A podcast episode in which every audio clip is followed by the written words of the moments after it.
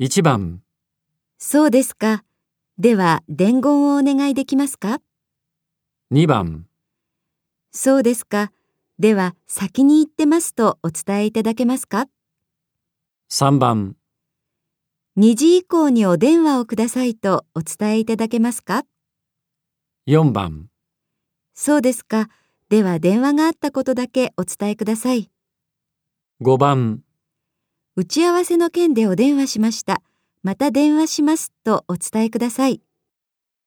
6番、ご伝言を受けたまわりましょうか。 7番、私、高橋が受けたまわりました。 8番、では、高橋に伝えておきます。お願いします。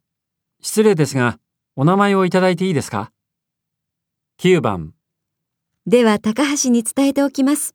ありがとうございます。失礼ですが、